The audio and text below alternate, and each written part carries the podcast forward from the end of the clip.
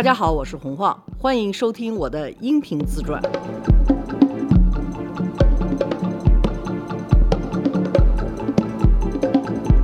罗叔好，黄你好，大家好。上次说的挺乐呵的，就说我干活的那个不认真是吧？就是一个特别不职业的人啊！居然我那个时候还想去高盛干活，就特别可笑的一件事。我现在想起来，我都觉得当时怎么想的？可能那时候就是我妈妈觉得去高盛这些投行干活才是特别给面的一件事儿，所以我就觉得，哎呀，那有人叫我去高盛，那我就去试试吧。结果被人家大巴掌给打回来了。但您这个履历挺好的。对我来讲，可能我现在往回看，我和现在的富二代有一些共同的特点，他永远是在找自己的兴趣，嗯，他不是在找养家糊口的，没有那个生存的需求，他没有那个需求的那个焦虑感。其实我是应该有焦虑感的，但是因为我成长的环境。从某种意义上来讲，还是非常优越的，没有养成一个特别有焦虑感的 思维方式。嗯，我永远在找乐子，我不是在找机会。咱们上次说了，我歪打正着的事儿特别多，我自己觉得好玩了，啪弄一个事儿，哎，突然它就成了，写个博客啊这种样的事情。但是我正儿八经特别。觉得我努力的经营的一件事儿，你就会发现它不能成就，因为我没有这个商业的头脑，也没有这个商业的管理经验。当一个好老板，带一队人为了盈利去奋斗。我那个时候就在纽约是个混子，但是我在当那儿当 混子的时候，也有好多乐呵的故事。就我上上期讲的那个 W 先生，那那个就是在纽约的时候就认识的。我在纽约时候还认识一个人，是大家都知道的。叫薛蛮子，好家伙，他是在纽约华人里头，八十年代末九十年代初的时候，他是最有钱的，曾经也给一个德国公司工作，但是他很早他就在纽约炒房地产，所以他那个时候呢就开的是奔驰，住的是自己的 condo，就是纽约公寓有两种，一种呢是你买一个普通的。公寓房哈，但是纽约好的那种公寓房都叫 condominium，它的业主有一个业主，国内也有叫业主什么代表会啊什么业主委员会，业主委员会。但 condominium 里头业主委员会，他的权力是很大的。你如果想卖房，新来买的人是要为业主委员会通过的。比如说，我去卖房，我卖给你，嗯，你要买这个房，我的业主委员会要允许我卖给你。他要觉得我就是看罗叔不顺眼，我这房就卖不掉。这个是 condo 的不一样。但是另外一方面，condo 也好呢，也是因为这个，你有这么一层保护，不是谁都能进来的，就是圈层，就是圈层或者是阶级。嗯，他那个时候呢，就一天到晚鼓求我们去买房。我那个时候呢，因为也存了点小钱了嘛，就被他撺掇着去买房去了。他是超级能忽悠的，就看见我们就说说的，哎，花儿，我问问你，纽约这地方啊，啥都有吧？全世界的好东西、坏东西，纽约都有吧？但是纽约只有一件东西，它只有一个，它不可能有第二个。你能说出来是什么吗？我们都在那儿就看着他，就像现在有些年轻人 看着那些做讲座的那些人，就觉得他们说的都是太是真理了那样。所以我们那个时候又没有生意经的人，就看着我觉得薛蛮子又有钱又这么傻呵呵的眨巴着眼就看着说那是什么呀？然后蛮子就说就是中央公园你看这纽约风水宝地全是沿着这公园的。就是纽约的北边呢，哈勒姆呢是穷人区，但是它占着中央公园的资源。说现在就有开发商要把这个开发出来，所以呢，在纽约的西北角造了两栋楼。这两栋楼好不好？我们先不去说它，但是它把着的可是中央公园啊，那个是纽约独一无二、不可能再显示的资源，就得买这儿。我呢就。被他忽悠了，W 先生也是被他忽悠，所以我们俩人就提拉着我们的小钱包到那儿去交定金，就一人买了一个公寓。他买的是十九层，我买的是十八层，他在我脑袋上头。刚搬进去的第一个月，就在地铁里头被人抢了一下。啊，我在纽约是头一次被人抢过。纽约那个时候坐地铁需要一个 token，一个倍儿。我去买那个倍儿的时候，拿出来二十块钱，就过来一个人，歘一下子从我手里头拿走了。我觉得应该是一个瘾君子，就是一个吸毒的人，就在那儿等着有人买 token 的时候就来抢钱。后来我们住着那儿呢，反正所有人都不愿意到你家去，因为你街区的问题就是觉得不安全啊。反正我们晚上下楼去买个东西也得稍微小心一点。对过虽然有一个超市，但是也经常发生一些抢啊什么的。后来我不是就要回国了吗？这个房子我又不知道怎么卖。德国金属的那个人事部的主任还跟我挺好的，说你那房子怎么办呢？说你那房子那个区域真的不行。哎呀，我说我也不知道怎么办啊。然后他说的那这样吧，说我帮你一个，说我们经常有实习生德国过来，你便宜一点租给我，然后我把实习生放到里头去。哎，我说那就太好了。差不多住了一批实习生之后，Ingrid 就给我打一电话说你那房子我们没法再要了。我们说怎么了？他说我们来的实习生来过两批，在肯尼迪机场打个的，到我们家门口，把箱子拿出来付出租费的时候，箱子就被人家抢走了。说两次都是这样，实在是受不了了。后来我就把那个房子给卖了。它的治安还是很差的，太差啊。对，就是在一百一十街 Central Park West，就 Central Park West 一听特别好。一百一十斤一听，大家都觉得啊，全是这样的一个反应。所以那个时候呢，我就被薛蛮子忽悠着买了一个房子。完了，薛蛮子那个时候呢，经常在他们家请客，可以说算是最会请客的一个人。就他每次请客就说：“哎，在我们家来吃饭吧，大家都随便带点东西就行了。”嗯，然后我们就发现他们请客的概念就是他们出筷子、出碗，别人出食品。就有人去什么唐人街买几个包子，有人去买个什么烧鹅呀，有人去买个什么，到最后大家就出这个。如果不够，他们家还有冻饺子。要不人有钱呢？说的也是。特别逗的一件事儿，那个薛蛮子，他有一个文化焦虑症，知道就是知识付费的那种东西，他的对象就是一批有文化焦虑症这种样的人。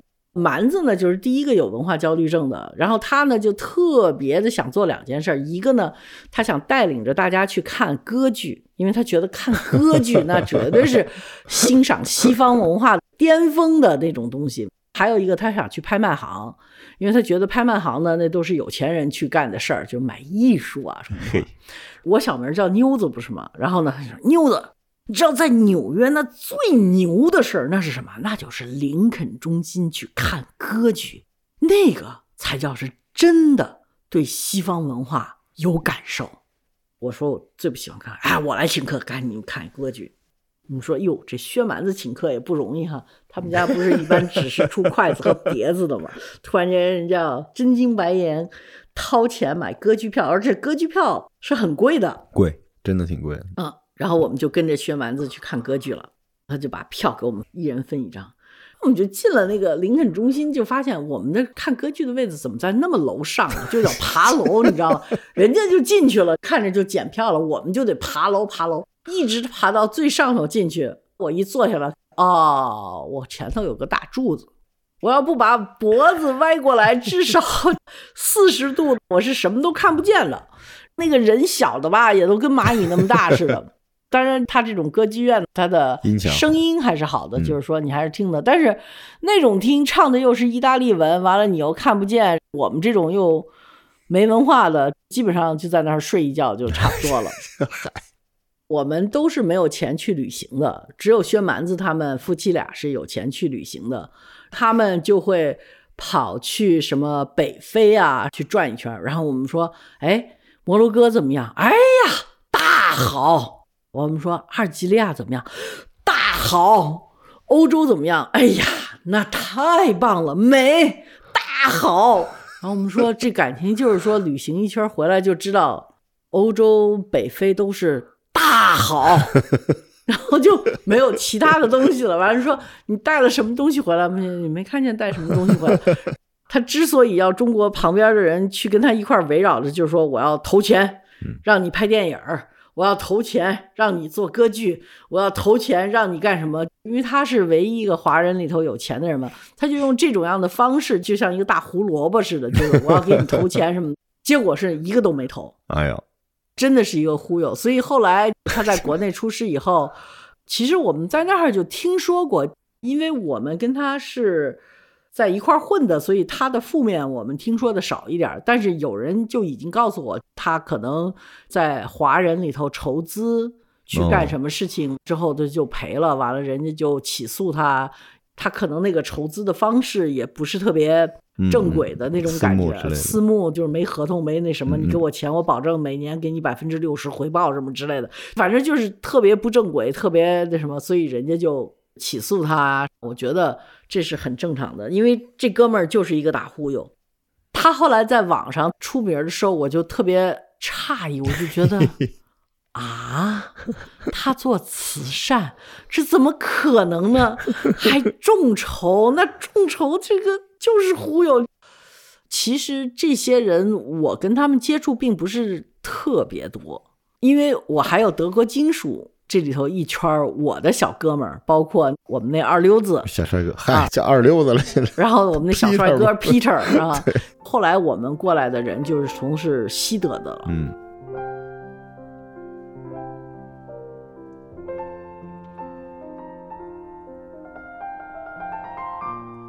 我当时有一个特别好的朋友叫 Sabrina，这个女生呢真的是很漂亮。她原来在哈佛大学商学院做行政的，管欧洲的去商学院和欧洲关系的这些部分。后来被我们当时在纽约的头头叫 Hold Up 被他给招过来了，因为 Hold Up 好像去哈佛商学院讲课还是怎么样。就把这个 Sabrina 就给叫过来了。叫过来之后，当时他拿到了一些公司的特殊待遇，就比如说他想在纽约买房子，但是公司给他贷的款，全公司就传遍了，说他肯定是睡了老板。哎，公司里头的那点事儿是是是，就是因为公司给他贷款了。其实你知道，就美国公司有时候他愿意把人招过来的时候。他会采取一些特殊手段，就比如说 signing up bonus 啊，你要跟我签，我立马给你什么几十万块钱什么的，这都有的。就特殊人才，他们会有一些特殊的办法去招聘的。因为他好像刚离婚呢，什么他要搬到纽约去，所以这可能是他们当时想把他招过来的一个手段。公司里头就谣言四起，唉，大部分在西德金属在纽约的办公室都是做贸易的。或者是做贸易金融的，我们这个小部门呢，也是一个无人问津的小部门，就做 counter trade 的这个小破部门，因为他们就觉得反正这几个孩子也没什么起色，就一天到晚找点什么军工厂啊，做点什么小买卖的，就没人理我们，所以传这些谣言呢，都是最后一个传到我们那儿去。Sabrina 就有时候就郁闷呢。就在食堂里头吧，有人就会凑上去，有人就，但是我不知道他是谁，他就觉得这人为什么不理我，然后他就跑来说你是哪个部门的，我就跟他说我是 MG Services Counter Trade，他说那是干什么的，然后我就跟他讲，他说我都不知道你们存在，我说我们可能是这儿挺不起眼的一个，他说你知道我是谁吗？我说我不知道。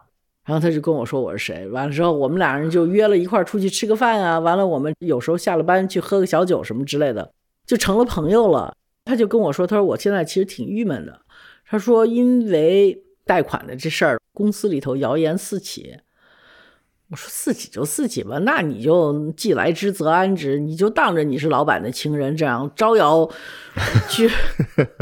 既然你说你不是，没人会信的，那你还不如。大摇大摆的就当这情人了，你又怎么着吧？那个时候也没有什么 me too 啊什么的，这些都没有。他说：“哎，你倒是挺豁达。”我说：“这事儿就没什么可说的。”然后我就想起那个时候我在甘味珍，不是甘味珍跟 AIG 的大老板是有一腿吗？就是他的那个做法，就是说既来之则安之。我既然是大老板的情儿，谁不给我机票订好了，谁不给我什么的，大棒子拿着就去砍去。我说：“人真是情儿吧？”那是真的是情儿啊。但是你是假的是情儿，只要大家认你这种东西，就是说谁也没看见什么，谁也没知道什么具体的，那你就拿着鸡毛当令箭，为什么不可以呢？如果说全世界的人都那么傻，干嘛不薅着羊毛呢？嗯，然后他说那不行的，我说那你就自己想办法吧。所以后来就因为这个，我们就成了特别好的朋友，我们现在还有联系。另外一个部门有一个德国人，那个德国小孩挺有意思的，是一个男生，就是他的爷爷是法兰克福金融报纸的创业，等于他一半儿是那种欧洲老家长大的孩子，跟我们说了好多欧洲老家的事情。他到美国去就去两年，租个公寓，还非要找一个意大利人把公寓内装修给，做了。我们到他们家去，他就说，嗯，内装修这个事儿一定要找意大利人，他比法国人还要怎么怎么着。记得有一次我去法兰克福出差，都是哥们儿了嘛，所以他们就会去机场接我。然后我就看这哥们儿打扮的是西服革履的，嘿，我就是特美国人那邋遢样儿的，你知道吗？我说大礼拜天的安子，你干嘛穿的这么讲究？他说 It's Sunday，我要到机场去。你去任何公共人群之间，你肯定要穿的稍微像样一点儿的。通过我在德国人那儿干活，我开始就觉得，哦，这个欧洲人跟美国人是非常不一样的。美国人的那种邋遢、那种 爱谁谁的感觉，在欧洲是不可以的。我记得安赞姆说，他小的时候为了练他吃饭的姿势，中国现在不有那些破他妈礼仪学校，就嗯教人他妈的在那儿拿着这让您说个叉和勺子在那儿瞎摆活呢。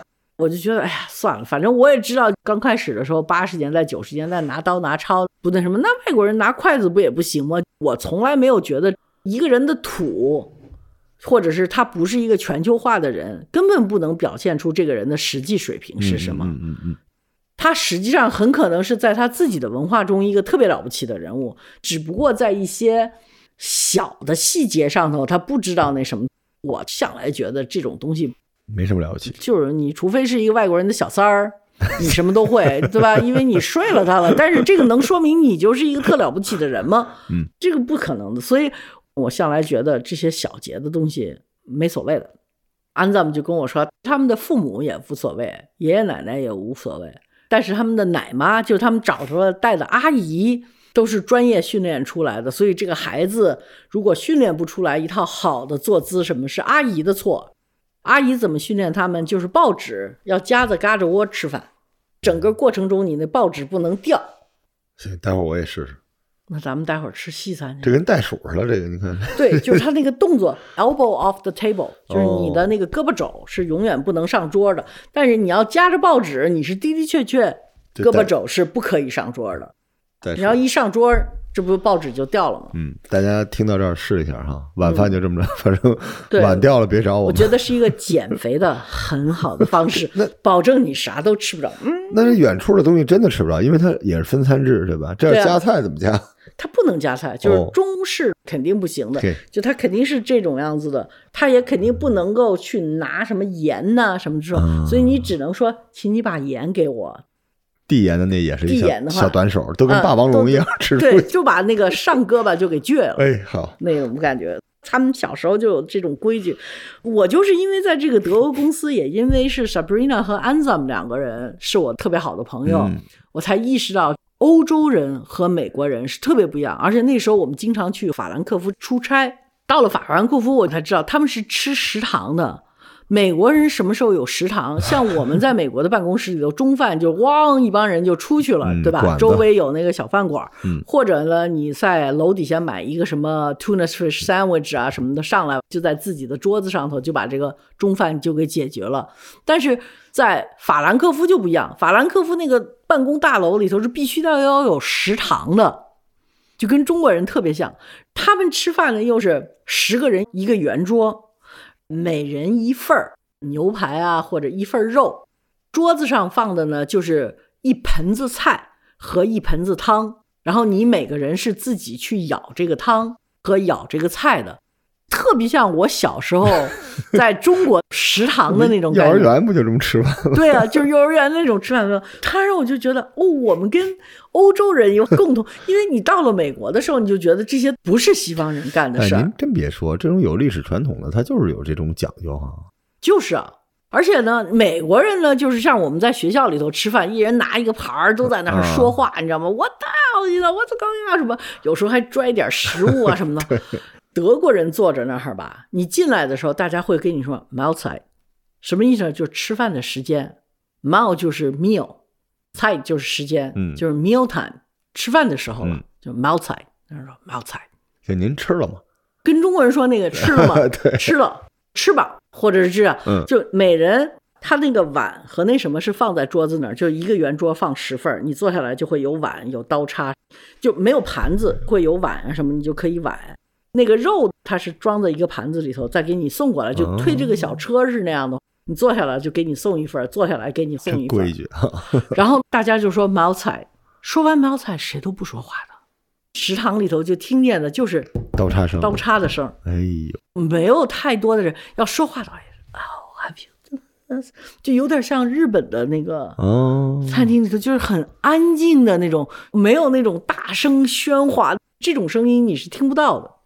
我觉得很郁闷哈，就因为我太习惯美国人的那种 啊啊那种，在德国公司让我意识到真的不一样，欧洲人和美国人不一样。我原来在中国的概念就是有中国还有外国，这个不是一个好的概念，因为德国人和法国人不一样，法国人和意大利人不一样，意大利人和希腊人不一样，和西班牙人不，就是他每一个文化它是有它的区别的，而且这个区别是很明显还的，挺大的，可以划线的嗯，尤其是在美国人和欧洲人之间这条线，大西洋这个区别还是大的。但是我作为一个从中国到美国去留学的人，在我的脑子里头，如果我不给这个德国公司工作，而且没有那一段在美国的分公司工作，经常出差去法兰克福，我是根本不会意识到欧洲人和美国人的区别。嗯，所以从这一点，我还是学到，而且那个时候在办公室里头，开始他们给我配了一个德文老师，就学德文，要，嗯。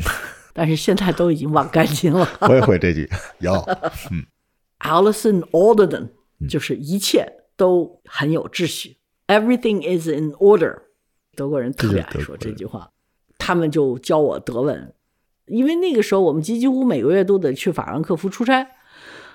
哎呀，所以你就知道我这个拿签证这事儿就变成了一个特别头疼的事儿。公司就说你这个绿卡已经这么多年了，你完全可以拿一个美国护照了。说我们这样出钱给你请个律师，去把这个美国护照换下来，不然你这种拿签证的办法也不是个事儿。对，也方便吧？就是你想一个月去一次欧洲，等于当然对我这种吊儿郎当上班的来讲，有一天就在德国领馆排队，我也无所谓。他们就说你这个实在是太不方便了，我也觉得太不方便了。那时候旅行不是已经被奥地利人给啐过一次，就屁滚尿流的去人家那儿，所以我也觉得，哎，我也挺想看看欧洲什么样的。因为从小又是在美国，又是在中国，所以我对国籍的这个概念不强的。没有那么强的界限哈。对，你看现在网上有好多对中国人放弃了中国国籍，加入了外国国籍是很敏感、很敏感的一件事情。嗯当然，我觉得你要是在中国，你要是有什么政协呀、或者是这些政治上头的，你真的是不能有。这个在任何国家都会要求你这样的。当然，其他的人，包括搞文艺工作的呀，或者是演员啊，我真觉得这个国籍不是一个事儿，因为他不管到哪儿去，你比如说李安，我敢保证他拿的不是一个中华人民共和国的护照，但是当他得了奥斯卡奖，我们还是以他为荣的，嗯对吧？我们嗯还是觉得他为华人争光了，这个民族概念不会被国籍去淡化的。它是个文化概念。你像犹太人之所以在全世界这么样有力量，犹太人是一个文化概念，不是一个国籍概念。那你只要是华人，我们自己把我们当做一个文化概念，而不是一个国籍概念。你想想，全世界的华人有多少？是我们把它当做一个国际概念，实际上是削减了我们作为华人在国际上头的影响力。当然，人家会说我这个是非常 self-serving，就 是为我自己服务的这么一句话。我真的是这么认为的，就是因为我觉得你要作为华人来讲，还是挺大的一股力量的。但是你要自己把自己变成一个行政区域的概念，反而让我们自己受损。而不是让别人受损。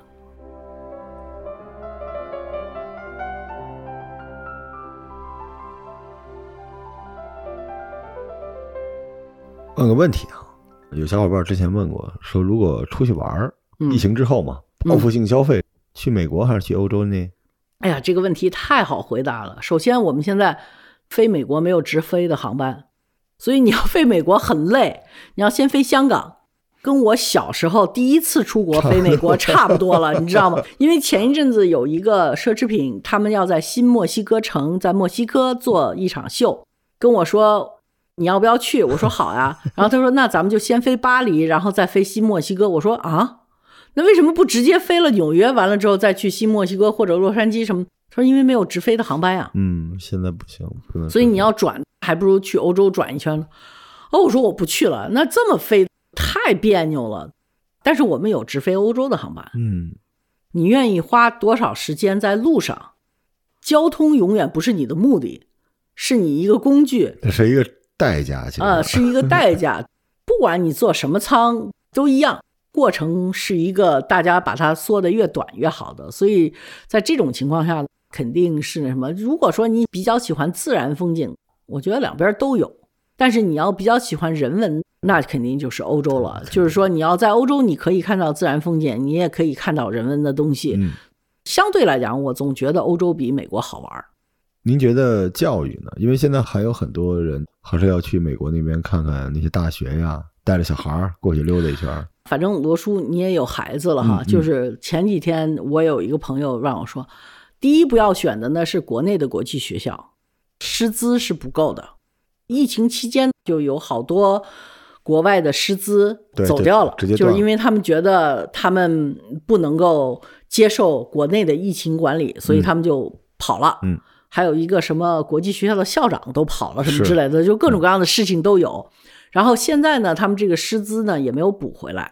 第二呢，他们师资来了之后，我自己是送小孩去国际学校的，这个是我这辈子可能我觉得做的最脆的一件事情，而且是后悔的一件事儿。我这辈子没有别的后悔的，这个是我后悔的一件事情，我就很后悔，很后悔。这么严重？对，第一呢，学习习惯还是国内的学校，它比较严格，嗯嗯，所以小孩会养成更好的学习习惯。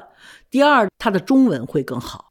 这个很重要，就是他毕竟是中国人，他还是中文必须要好的。是，到了大学之后，每个国家大学的教学制度是跟他治国的理念不可分割的。那中国他的治国的理念，包括爱国，还有这些东西是比较突出的。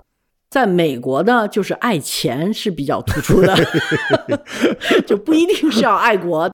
英美呢都是私立的，嗯，所以呢他就很爱钱，他就形成了学校的很多的层次和贫富的不一样。对，英美现在跟中国意识形态上头的对立呢，也就形成了他的学校对接受中国的理科生会有一定的限制。嗯，本来他对中国的学生也是有限制的。他现在对理科生的这种限制，在大学本科还好一点，研究生就会肯定有很明显。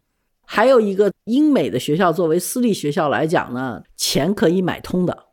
如果说小孩的成绩不好，但是他们有一个说法，在英美就叫 legacy student。嗯，什么叫 legacy 呢？就是你的家里头是几代人都为学校做贡献的。说白了就是赞助了嘛。咦，这就叫 legacy，叫传承学生。就是说，你给钱了，我就管你算传承学生。那么，传承学生他是会得到某种优惠的。但是欧洲呢，就特别不一样。欧洲有一个平等的概念是非常重要的，这个是我特别喜欢欧洲的一点，就是它是真正把平等当做一个社会安定的首要条件。欧洲所有的学校，从小学一直到大学，全是免费的。哦，对他们来讲，收外国学生不是一个特别重要的事儿。那么对中国人来讲，永远不选择欧洲。第一，欧洲都是小语种，嗯，大部分中国人学的都是英文，所以英美是第一选择。欧洲的学校呢，现在已经开始了很多英文的 program，比如说法国最好的学校，像 Polytech 啊什么的，都有一个专门可以用英文上完大学的这种样的。德国有也有很多，然后在法国，比如说还有一个法国的美国大学，那完全是用英文教课的。还有就是荷兰，荷兰几几乎所有的大学都是用英文教课，它也有荷兰语。但是你毕业的时候可以，还有芬兰啊，北欧的学校用英文教课很多，嗯，他们的学费基本上是美国的三分之一。对外国学生还是要交学费的，他欧盟里头的学生就会免费的，或者是说交很少的一年，一年有时候交五百什么欧元就可以上学的。欧洲的教学质量，我觉得不低于美国，专业程度也。不亏于美国，嗯，只不过欧洲的学校是这样的，欧洲的教学方式跟美国不一样。英美有一个教学想法，它叫文理学院，我培养你的素质，你上最好的学校，你每门都得上。但是欧洲更像中国，就是说它有学院制的，比如说戏剧学院，那就是学戏剧的，对吧？农科院，对专科分的，就是它专科分的很多。欧洲的学校里头，可能这种样的专科在大学里头就是有的。它那种比较泛的，就是像英美的那种好多系什么的，它的专业比较突出一点，而不是像美国一样。所以我是觉得，对中国的学生来讲，欧洲是一个特别好的选择，尤其是当下，尤其是当下可以说是一个最合适的情况。那就说是前几年当英美。意识形态上头没有跟中国这样针尖对麦芒的时候，我也觉得欧洲是一个特别好的选择。因为第一呢，从成本上来讲，它比美国低很多，投入产出比；第二，我觉得在这种样的大的美国的藤校里头。他的那种教育会培养出来一种像我这样的人，然后我觉得我这样的人社会上不需要太多，因为我们的专业水平真的不够，而社会上真的是需要更多的工程师、医生、律师、大夫这种样对他的专业是有研究的，而真的需要那么多，就看立场吧。从家长的角度上来说，去欧洲。因为更专业，出来的人呢也比较好找工作。但是从自己的角度上来说呢，可能去美国混一混，素质教育，好好享受生活哈。所谓的素质教育就是混一混呗。对，真是在欧洲，你混的成分是稍微小一点。对孩子特别好的一点就是说，欧洲是没有校舍的，就美国大学有一个校园，校园里有宿舍。然后校园里头还有校园的酒吧，嗯，校园的小餐厅，有食堂。它那整个就是一个十八岁以后的游乐场，就是你能学点东西，但是同时也是一个夏令营的那种。主要是你也可以玩，你也可以交朋友，男女朋友什么。它是一个小社会的感觉。但是欧洲的学校大部分是在社会中的，它有教学楼，它没有学生宿舍，学校。还是收很多学生，所以他会跟市政府谈一些合作，有些楼专门供学生用的，而且受补助的。我一个朋友在法国，他的女儿去上学，这个学校就是跟旁边家里头有富裕的房间，他们就可以拿出来补助租这个房间的大学生，真的是超级便宜的，就是两三百欧元就能租一个月。嘿。他们实际上这个房间出租出去，比如说他可以在社会上出租到六百啊、八百这个样子，但是他会拿到很大一部分政府的补助哦。如果他租给大学生，但是他租给大学生呢，他就必须控制在两三百，然后他可能有五百块钱是政府给他补助的。对欧洲的这种平等，让所有能上到学的人。想上学的人都上到学，就这个概念，我还是非常非常欣赏。嗯，而且去欧洲的学生等于他就生活在那个城市里，而不是在一个乌托邦的一个造出来的一个小的一个乐园里。对他不是在一个小的泡沫里头，又是所谓象牙塔里头的生活。欧洲是没有这个象牙塔概念，你上学就是学一门技术。行，大家大概心里有数了哈。然后我们这一集也到尾声了，下次还有小伙伴有问题可以随时跟我们这儿问，然后我们就一边随着晃姐这个自传的进度，一边回答大家的问题，好吧？那咱们下期再见，嗯，拜拜。拜拜。